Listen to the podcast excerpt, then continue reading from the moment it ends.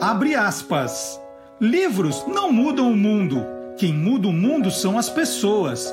Os livros só mudam as pessoas. Caio Graco, político romano do século II antes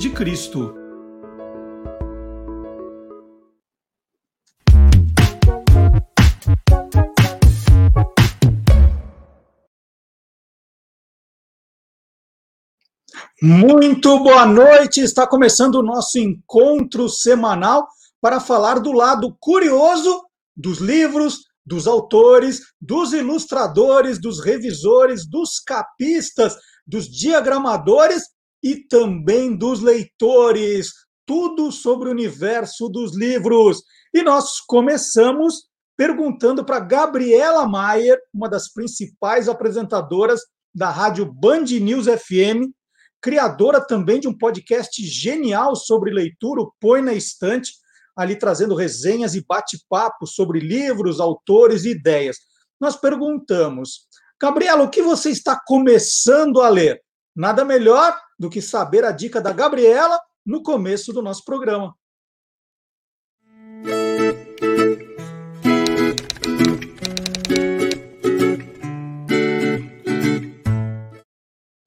Oi, pessoal, tudo bem? É uma honra estar aqui e eu queria contar que eu estou começando a ler o livro Kindred, da Octavia Butler. Ela foi uma escritora afro-americana. Eu não vou me arriscar a contar o enredo do livro porque eu estou bem no comecinho mesmo, então eu ainda não sei o que está por vir e normalmente eu não costumo ler muito sobre os livros que eu vou ler antes da leitura propriamente. Prefiro deixar para ler depois. Então eu ainda não sei é, detalhes do enredo, mas quero contar para vocês por que eu escolhi esse livro. E eu escolhi esse livro porque eu tenho tentado conhecer um pouco mais, estou lendo bastante a respeito do movimento afrofuturista, que é um movimento que vai além da estética, vai além das artes, passa por questões políticas, mas que coloca a população negra, homens e mulheres negros, no centro, no protagonismo de narrativas nas quais eles não costumavam estar no foco das histórias. E é, a Octavia Butler é um dos nomes conhecidos desse movimento. Ela foi uma escritora de ficção científica que colocava muito do feminismo e do antirracismo, né? Problematizações do racismo na obra dela, é, não só no livro Kindred, mas em outros livros também. Então é um pouco do que eu espero encontrar, eu espero é, que ela me ajude a entender um pouco mais sobre o afrofuturismo. E é, eu tô com muita expectativa porque é uma autora de quem eu nunca li nada. Então vai ser a minha estreia na obra da Octavia Butler. Então essa é a minha leitura, a leitura que eu tô começando agora, Kindred da Octavia Butler. E olha que legal, hein? A Gabriela faz um trabalho tão bacana e vocês perceberam pela estante dela, né, atrás dela. Por isso, anote o endereço da Gabriela nas redes sociais, o Põe na Estante. É um podcast imperdível, ela faz um trabalho muito bacana sobre livros, autores e ideias. Já tive a honra de participar do programa dela, uma coisa sensacional. Então tá aí uma dica do Tô Começando. E ah, hoje eu preciso mostrar que eu estou com a camiseta apropriada para o nosso programa. Eu vou mostrar aqui, ó. Read books, not t-shirts, tá, gente? Você estava aguardando aqui para o programa de hoje. E no site do Guia dos Curiosos tem reportagens também sobre livros, sobre literatura. E eu vou dar uma dica de um site que começa com a seguinte história. Em um episódio do podcast Self Publishing Show, o escritor e roteirista inglês Mark Dawson confessou que havia comprado 400 exemplares de seu suspense The Cleaner. Ele comprou 400 para chegar à lista dos mais vendidos do jornal Sunday Times. Ele alcançou a oitava posição, que é um feito realmente impressionante para um livro lançado por uma editora independente apenas duas semanas antes. Né? Ele comprou 400, né? tinha acabado de lançar o livro, já estava em oitavo na lista dos mais vendidos. O Dawson, de 47 anos, tem 39 livros publicados. Não é que ele é novato, não. Ele sabia bem o que ele estava fazendo. Ele disse que gastou o equivalente a 25 mil reais numa livraria infantil para arrematar os livros. E explicou que depois eles seriam revendidos a leitores interessados. Né? O Dawson foi criticado por outros autores porque ele celebrou a façanha no Twitter, sem ter informado que havia comprado os próprios livros. Está lá, guia dos. Nós vamos conversar com o jornalista Felipe Vilitich, que é colaborador das revistas Época, Piauí, do portal UOL, e é editor de uma revista que está nascendo, revista Momento, que chegará ao mercado em janeiro. E por 10 anos, o Felipe foi editor de tecnologia, vida digital, ciência e ambiente da revista e do site Veja. Ele passou também pelo jornal O Estado de São Paulo, pelas revistas Veja São Paulo e Playboy. Temos é, uma carreira bem parecida, viu, Felipe? Também passei por essas. É verdade, é verdade, é verdade. Várias coincidências. É. E o Felipe é autor de quatro livros. É, tem o, o, o, meu preferido, e é um livro que o Felipe sabe, que eu já dei de presente para muita gente. Olha, vários jornalistas que vieram trabalhar comigo ganharam esse livro. Falou: olha, quer aprender a fazer um grande perfil, uma grande reportagem, está aqui. O clique de um bilhão de dólares, que é a história do Instagram e da venda. Olha, eu ia contar que o clique de um bilhão de dólares acaba de ganhar a segunda edição, atualizada, aumentada, é, no formato e-book pela editora Intrínseca. E bem no momento que o Instagram ele acaba de comemorar 10 anos. Esse título, Felipe, é de 2012, né, quando uhum. o Facebook comprou o Instagram por um bilhão de dólares. Quanto é que vale esse negócio hoje, hein? Hoje esse clique vale 100 bilhões de dólares, é muito dinheiro e foi uma baita valorização. Que jogada do Zuckerberg, né, que é o CEO, o criador do Facebook, que viu o Instagram nascendo e, e pegou bem no momento que ele ia explodir, né? O que, que mudou então dessa primeira edição do seu livro para essa segunda? Né? O que, que você traz de novo? Tá. A gente tem agora um epílogo. Então, o leitor que leu esse livro em 2015, quando ele foi lançado, três anos depois de ser vendido apenas, e que aí ainda o Instagram estava começando a se adaptar ao Facebook, a ficar cada vez mais parecido com o Facebook e tal. Foi nesse momento que ele foi lançado. Só que nesses últimos cinco anos mudou muito. Porque na internet, nessa indústria da tecnologia, as coisas mudam muito rápido. Então, o Instagram também mudou, a plataforma, a intenção da plataforma. Se no início era uma coisa mais voltada, por exemplo, para a imagem, só para a parte imagética, né, para artes, para fotos, para designers, agora virou uma coisa muito calcada em influenciadores digitais, né, em blogueiros, blogueiras, em opinião, tem outros formatos como stories, vídeo, e isso tem um efeito, um significado para o usuário, inclusive para a cabeça do usuário, como ele interage com aquilo. Né? No blog da Intrínseca, por exemplo, no último texto que eu fiz para eles, eu falei sobre vício né? em Instagram, vício em redes sociais, vício em Facebook, que é algo real. Né? A Organização Mundial da Saúde já apontou o Instagram como algo que pode causar danos graves à mente, à cabeça, às nossas emoções, porque a gente fica mesmo viciado, depende de estar horas lá rolando a timeline e esquece da vida, esquece de tudo, esquece da realidade. E o problema é a gente se descolar da realidade. Por que eu falo tudo isso? Porque nesse epílogo, nesse capítulo extra, que é grande, além de eu atualizar a história em si do Instagram, quer dizer, nesses últimos cinco anos aconteceram muitas coisas. Os dois fundadores pediram demissão, por exemplo porque eles não uhum. concordam com o que o Instagram estava tá, virando. E eles falam disso. Né? Eu, eu, entrevistei o brasileiro que fundou o Instagram, que é um brasileiro, muita gente não sabe, o Michel Krieger, o Mike, que é como ele é conhecido. Eu já entrevistei várias vezes. Nesses últimos cinco anos, eu entrevistei ele algumas vezes, está no livro, e ele fala como ele se incomodou porque mudou o que ele chama de vibe do Instagram, porque mudou muito e começou a causar uns danos. Vários funcionários, por exemplo, do Instagram também saíram. Os funcionários iniciais saíram, começaram até a falar sobre esses problemas publicamente, em documentário no Netflix, por exemplo.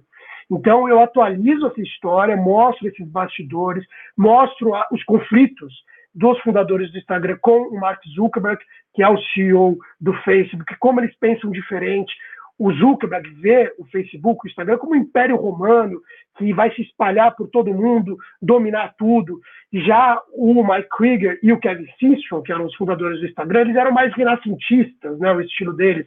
Eles eram mais em prol da arte, eles pregavam a idolatria, né, a adoração de ídolos. Não agora como está tão disseminado assim o Instagram. Então eu mostro esses conflitos internos, o significado disso com bastante tempero, bastante sabor, é, várias, várias informações aí de bastidores, e depois eu acrescento fazendo uma análise de, dos efeitos sociais, psicológicos, políticos. Muita gente só pensa no Facebook quando pensa em política, intervenção russa nas eleições nos Estados Unidos, intervenções aqui no Brasil, fake news. Mas isso também tem muito no Instagram, só não é tão detectado porque no Instagram as coisas são mais passageiras, com stories, as coisas vão. E na timeline do Instagram é mais bolha ainda, você está cercado mais ainda no Instagram do que no Facebook. Então as pessoas nem notam tanto quanto no Facebook o quão ofensivo é isso aí e quão entra na nossa cabeça. Mas, por exemplo, há um levantamento que mostra que as ações de fake news, as ações de influenciar as eleições no Instagram foram mais eficazes, repercutiram mais né, em dados, né, quando você levanta as informações de quantas pessoas foram afetadas por aquilo, no Instagram do que no Facebook.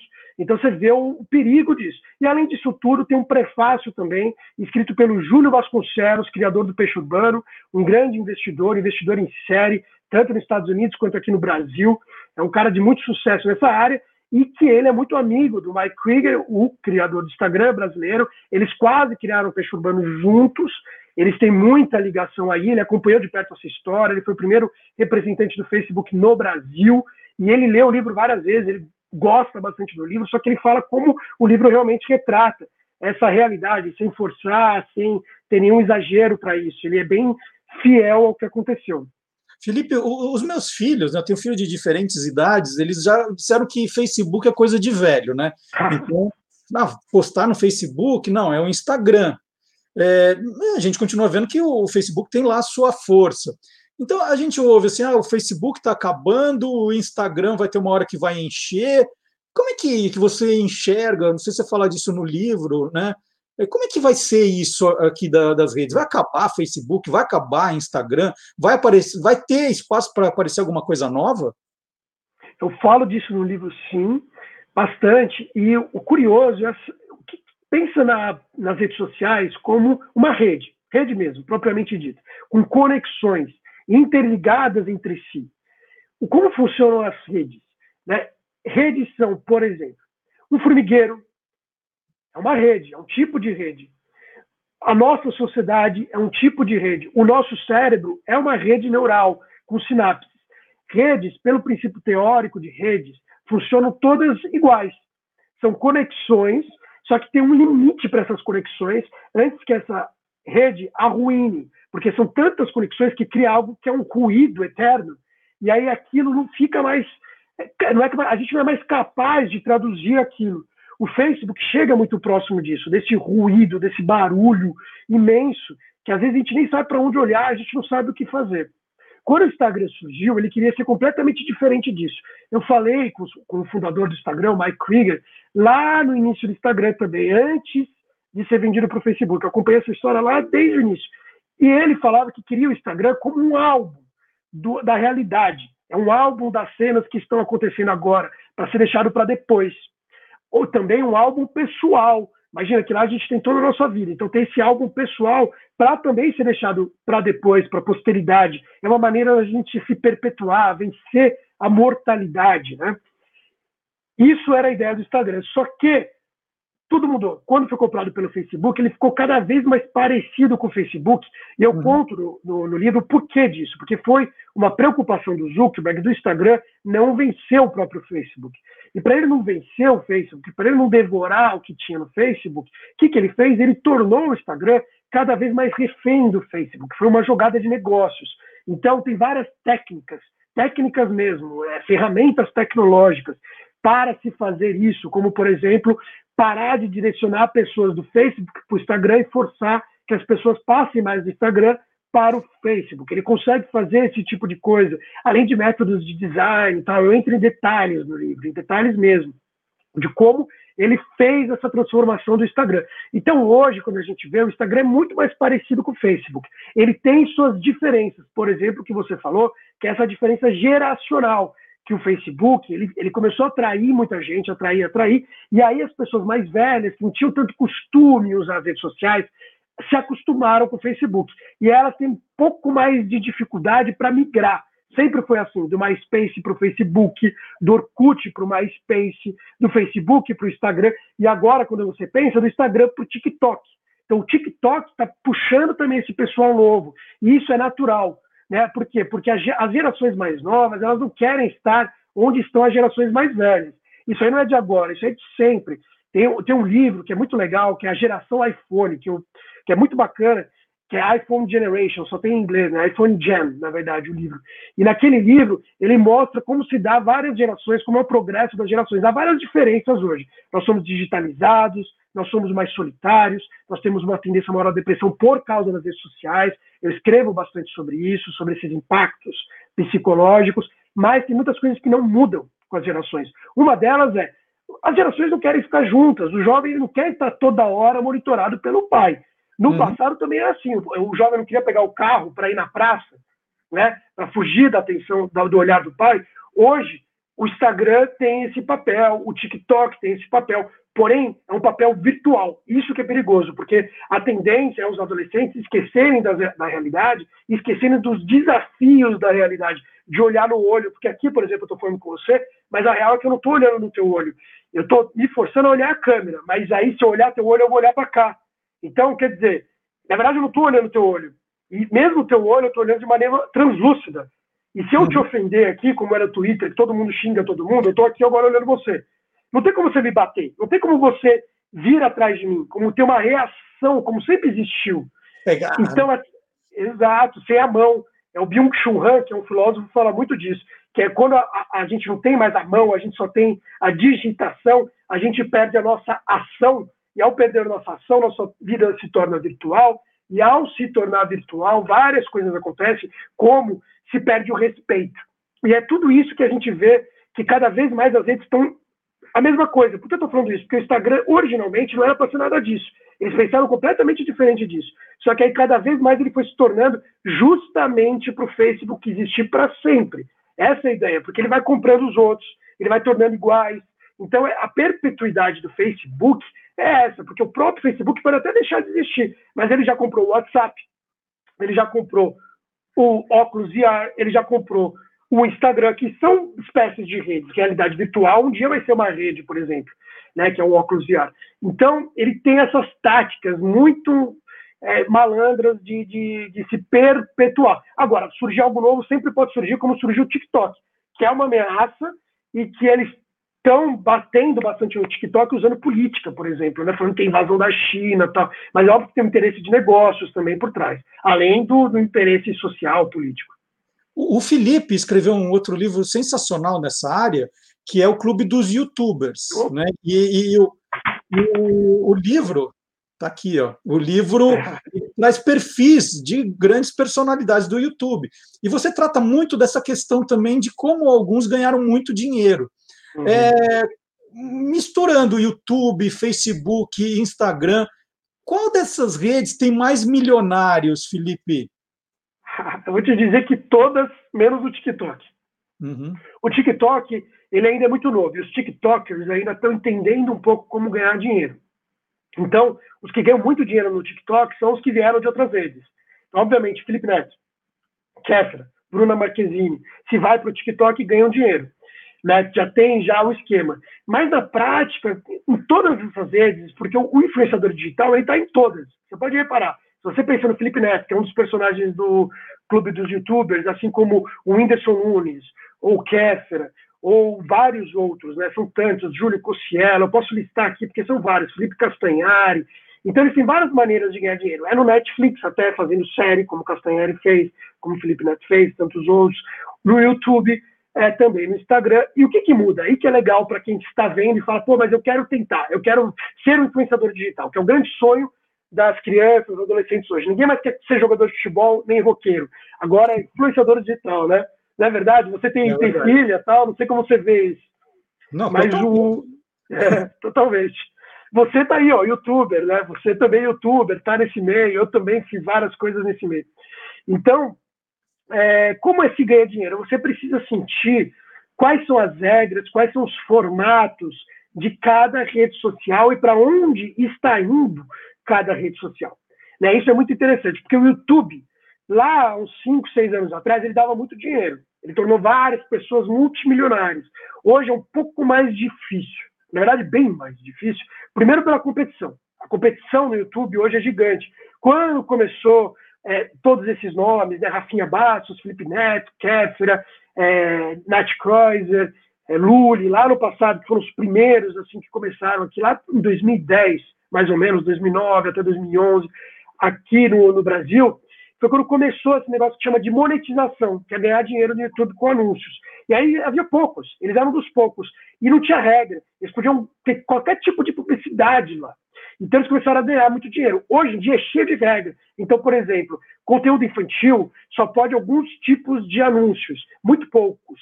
Né? Política não tem anúncio, por exemplo, no é, YouTube. Quando eu falo política, é conteúdo político. Então eles cortam bastante coisa. Então ficou bem mais difícil ganhar dinheiro com isso no YouTube. Porém, o Instagram facilitou isso.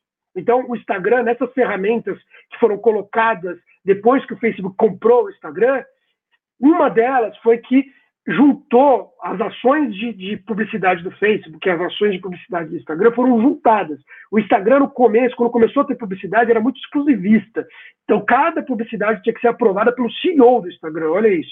Ele tinha que ter lá o formato direitinho do Instagram, ter o estilo do Instagram. Logo, isso ruiu, porque não dava para fazer isso em grande quantidade. E aí juntou com a ferramenta do Facebook de anúncios, e hoje no Instagram é mais tranquilo, vamos dizer assim, né?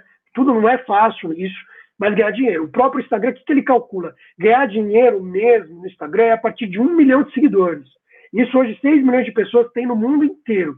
Você começa a se profissionalizar lá pelos 30 mil seguidores, mais ou menos, né? Profissionalizar, assim, ganhar mais dinheiro com o próprio Instagram. Claro que você pode ter 2 mil seguidores, que isso não importa. E não está ligando para o Instagram, e você usa o Instagram para sua profissão, mas ganha dinheiro com outra coisa. Aqui eu estou dizendo de ganhar dinheiro só com o próprio Instagram. Então o cenário ele varia muito. Amanhã pode ser mais o TikTok, depois pode inventar uma nova bola nesse jogo e essa nova bola nesse jogo ser a bola da vez. Então é um mundo bem dinâmico. Que legal. Olha, queria muito agradecer essa conversa. É sempre incrível conversar com o Felipe Vilitite. Vou repetir, ele está não é relançando, né? Ele atualizou o clique de um bilhão de dólares, grande sucesso dele pela editora Intrínseca, agora essa versão atualizada em e-book. Então, o Clique de um Bilhão de Dólares é um livro que eu recomendo. Olha, esse é presente, todo, todo estudante de jornalismo que eu conheço tem que dar um presente, é esse livro, que eu recomendo, que é um tremendo livro reportagem. E tem outro que eu espero estar na segunda edição atualizada, que é o Clube dos Youtubers. Estou me esforçando para youtuber só para entrar no, na segunda edição do livro do Felipe Virititi aqui, que conversou comigo. Combinadíssimo, combinadíssimo. E, ó, muito obrigado pela atenção e pelos elogios. Nossa, como eu estou feliz. Fez, todos... fez, meu dia. A gente está no começo todos... do dia aqui. Fez meu dia. São todos sinceros, viu, Felipe?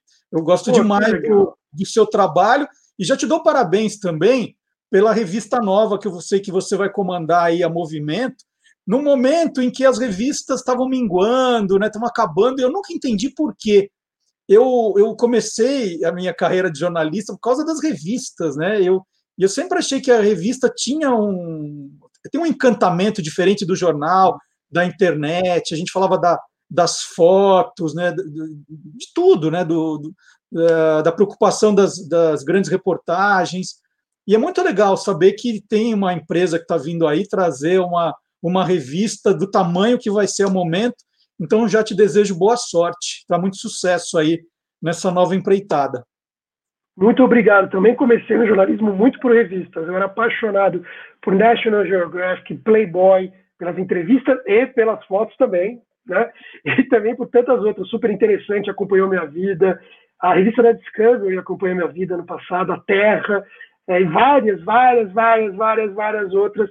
E eu ficava muito triste também, igual você, de ver isso minguando. E a gente achou aí com o momento um jeito de se fazer. Espero que as pessoas vejam isso, porque é um jeito diferente de se fazer revista, super sustentável pelo ponto de vista dos negócios, mas com reportagens profundas, pensadas. Vai ser uma ousadia e eu acho que tem tudo a ver com o mundo de hoje, viu? Porque o mundo de hoje, com esse barulho digital, com esse ruído digital, com esse enxame digital, como chamam também, ele perdeu muito sentido em várias coisas, né? Informações viraram cumulativas é, o saber está sendo cada vez mais diluído. E as revistas têm esse poder de editar o mundo, de poder editar e de mostrar para as pessoas o significado das coisas. Seria muito triste se isso se perdesse. Então, é, eu também acredito muito, eu sou apaixonado por isso e vamos lá, de janeiro estará em todos os lugares. Começa com 400 mil de tiragem, vai estar nas bancas também, para assinantes. Vamos ver o que, que se dá com essa nova aventura. Maravilha. Boa sorte, viu, Felipe? E Valeu. a literatura nerd também tem espaço aqui no nosso programa. E a Cláudia Fusco traz uma novidade para você.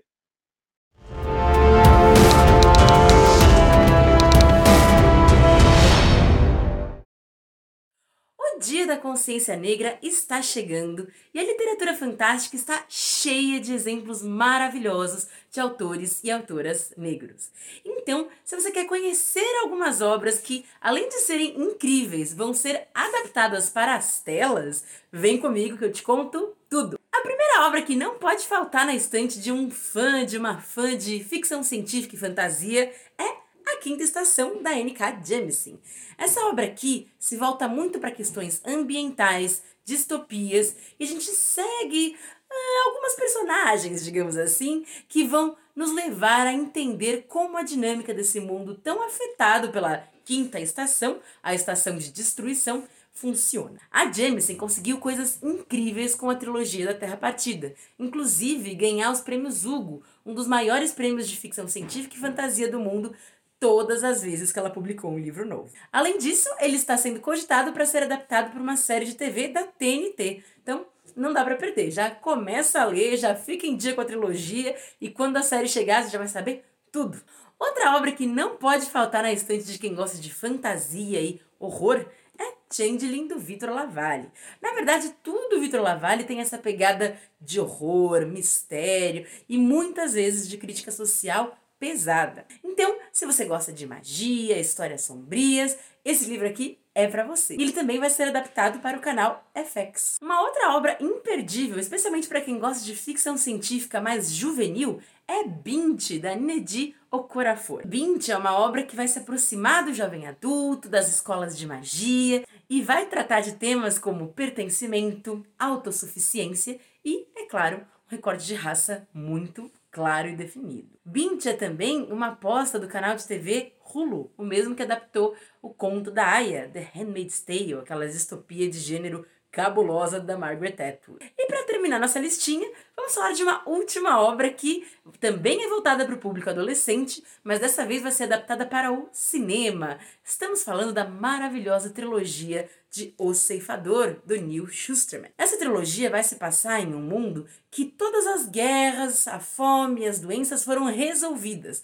Então a morte para de ser um problema. A partir daí, a sociedade tem que encontrar outras formas de regular a quantidade de pessoas que existem no mundo. Ela vai ser adaptada para o cinema pela Universal e até setembro desse ano a gente sabe que eles estavam em busca de roteiristas para essa narrativa. Então, essas são as minhas recomendações de literatura nerd para o Dia da Consciência Negra. Me contem nos comentários se vocês gostaram desses livros, se já leram algum deles e por qual deles você gostaria de começar. E antes da gente acabar, só mais um avisozinho. Eu vou dar um curso sobre o livro Eu Tituba, Bruxa Negra de Salem, ao lado da Maria Carolina Casati. Então, se vocês tiverem interesse em ler um livro adulto sobre bruxaria, etnia, raça, vai ser muito legal e a gente vai deixar os detalhes do curso aqui embaixo na caixa de descrição para todo mundo. Então, muito obrigada por terem me assistido. Até a próxima e boa leitura! E olha que legal a dica da Cláudia Fusco, ela é escritora, jornalista e mestre em estudos de ficção científica pela Universidade de Liverpool, na Inglaterra. Vocês viram aí que ela dá cursos e palestras sobre o universo fantástico, uma grande especialista que faz parte aqui do nosso time do Tolendo. E uma dica de livro com essa pegada geek que a Cláudia falou, né? Fico sempre fuçando para ver novidades que saíram lá fora e que ainda não chegaram no Brasil. A gente fica torcendo para chegar, mas esse eu arrisco que não vai chegar, não. Então, esse, quem quiser, tem que procurar lá fora.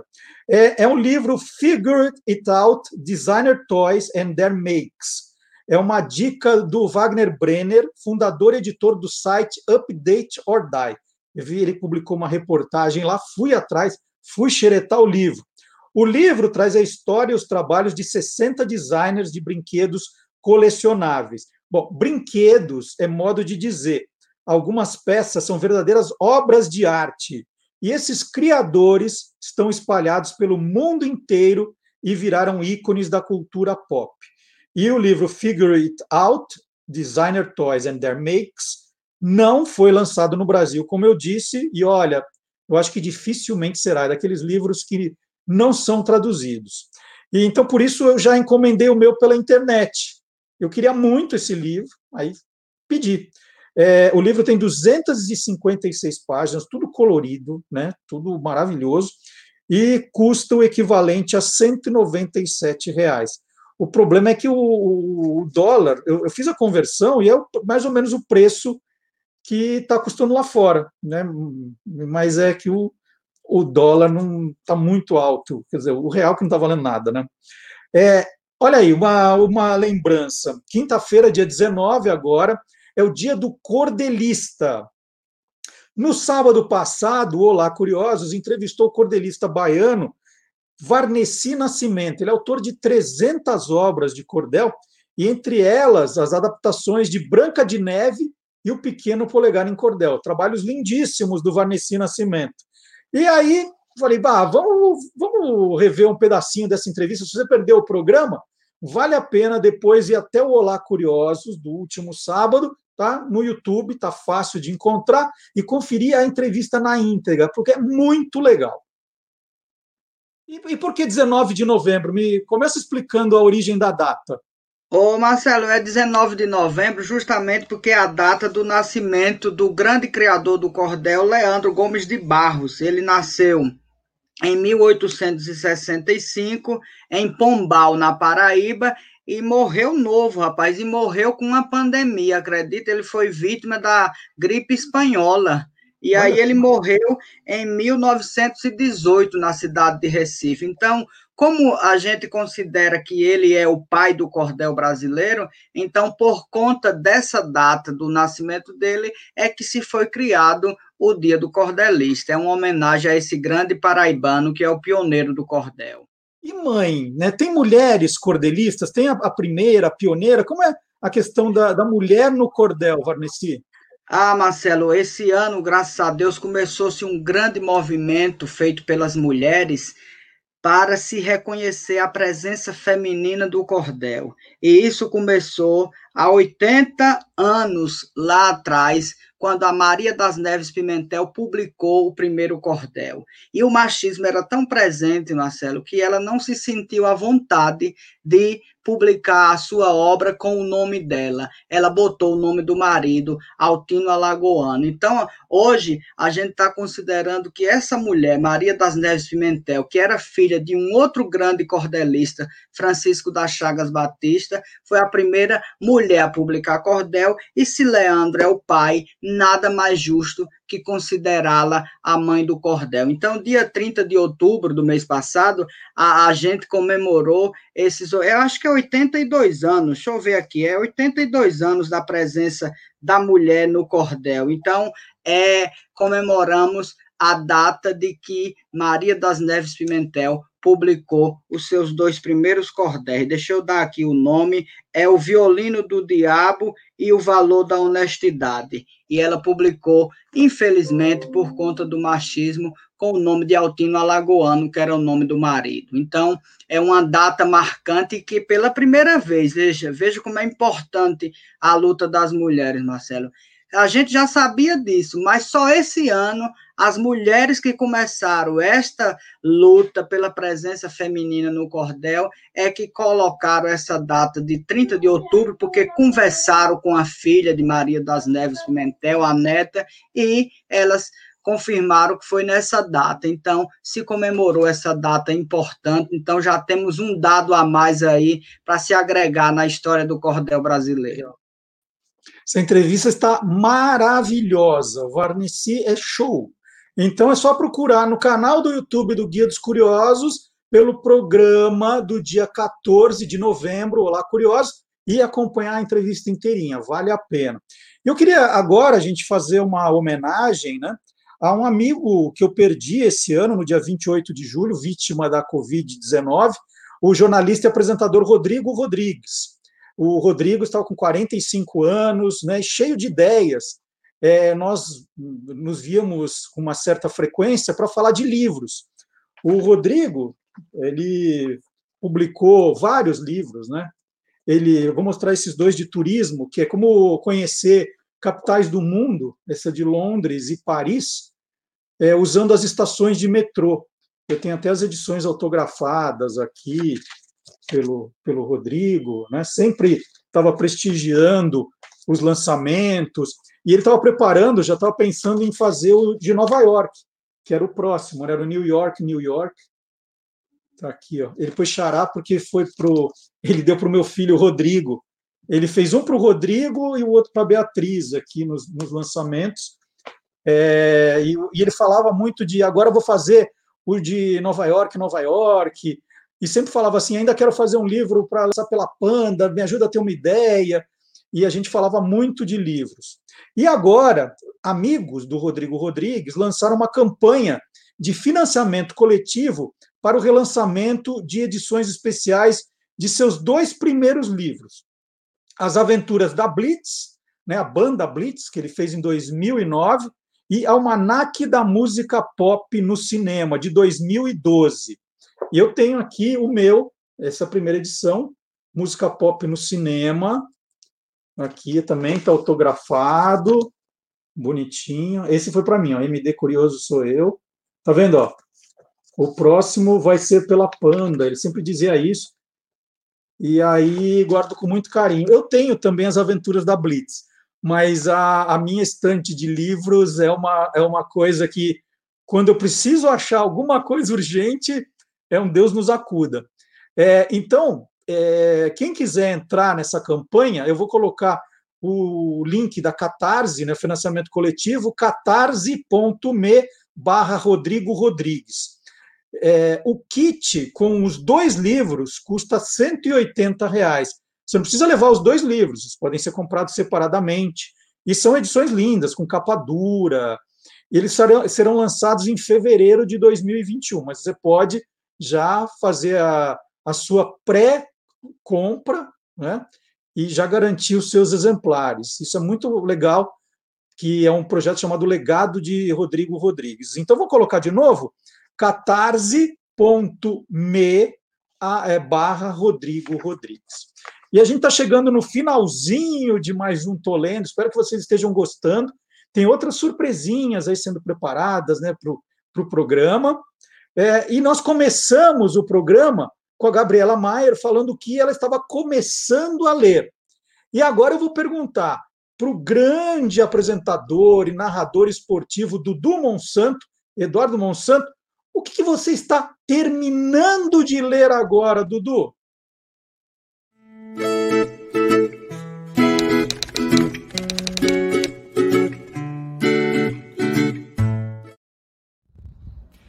Terminando de ler Brasil 82, o time que perdeu a Copa e conquistou o mundo. Esse livro é escrito pelo Paulo Roberto Falcão, um cracaço de bola que surgiu no Internacional, foi tricampeão brasileiro, depois foi para Roma, virou o rei de Roma. E naquela seleção de 82 era o cara que tinha um futebol de muita elegância, de passes precisos, de finalizações perfeitas. Falcão que depois foi técnico da seleção brasileira, grande comentarista, né, no tempo que passou na TV Globo, colunista também é, da RBS, do, da Zero Hora. E nesse livro a estrutura narrativa é bem simples, ele procura os jogadores daquela seleção brasileira de 82 com uma pergunta: por que perdemos? Afinal de contas, esse time de 82 não foi campeão do mundo como a seleção de 94, nem de 2002, mas é muito mais lembrada do que esses dois times que foram campeões. Né? E, além disso, há um prefácio de Paulo Rossi, o Bambino de Ouro, o homem que fez os três gols que tiraram daquela seleção a glória. O livro é curtinho, né? ele tem só 116 páginas, um pouquinho mais, 118. É muito bem ilustrado, né? tem é, ilustrações incríveis nesse livro do Gonza Rodrigues. Então tá aqui minha recomendação. Estou terminando de ler e recomendo do Paulo Roberto Falcão, Brasil 82, o time que perdeu a Copa e conquistou o mundo. Você gostou desse livro, filho? Gostei desse livro, pai. Papai. Então dá tchau pra galera. Tchau, galerinha. Então daí a participação do Zeca também aqui. O Dudu Monsanto é autor de 1981, O Ano Rubro-Negro, que acaba de ser relançado. E o Dudu Monsanto tem livro novo também na praça. É A Virada, Milagre em Lima, que conta a história do título de campeão da Libertadores de 2019 do Flamengo. Então, um livro bem bacana também que o Dudu está lançando. Então, tem A Virada, Milagre em Lima e o relançamento de 1981, o ano rubro-negro. E como a gente já começou a fazer na semana passada, todos os livros citados nesse programa, absolutamente todos, estão na lista da descrição do vídeo no YouTube. Então você entra na descrição e tem ali o nome de todos os livros e os autores. Aí você não precisa ficar preocupado em anotar durante o programa, falar, ai, não esqueci o que era mesmo. É, tá tudo, tá tudo aqui embaixo. Os links também para você encontrar os livros mais facilmente. É, tudo, tudo para facilitar aí a sua leitura.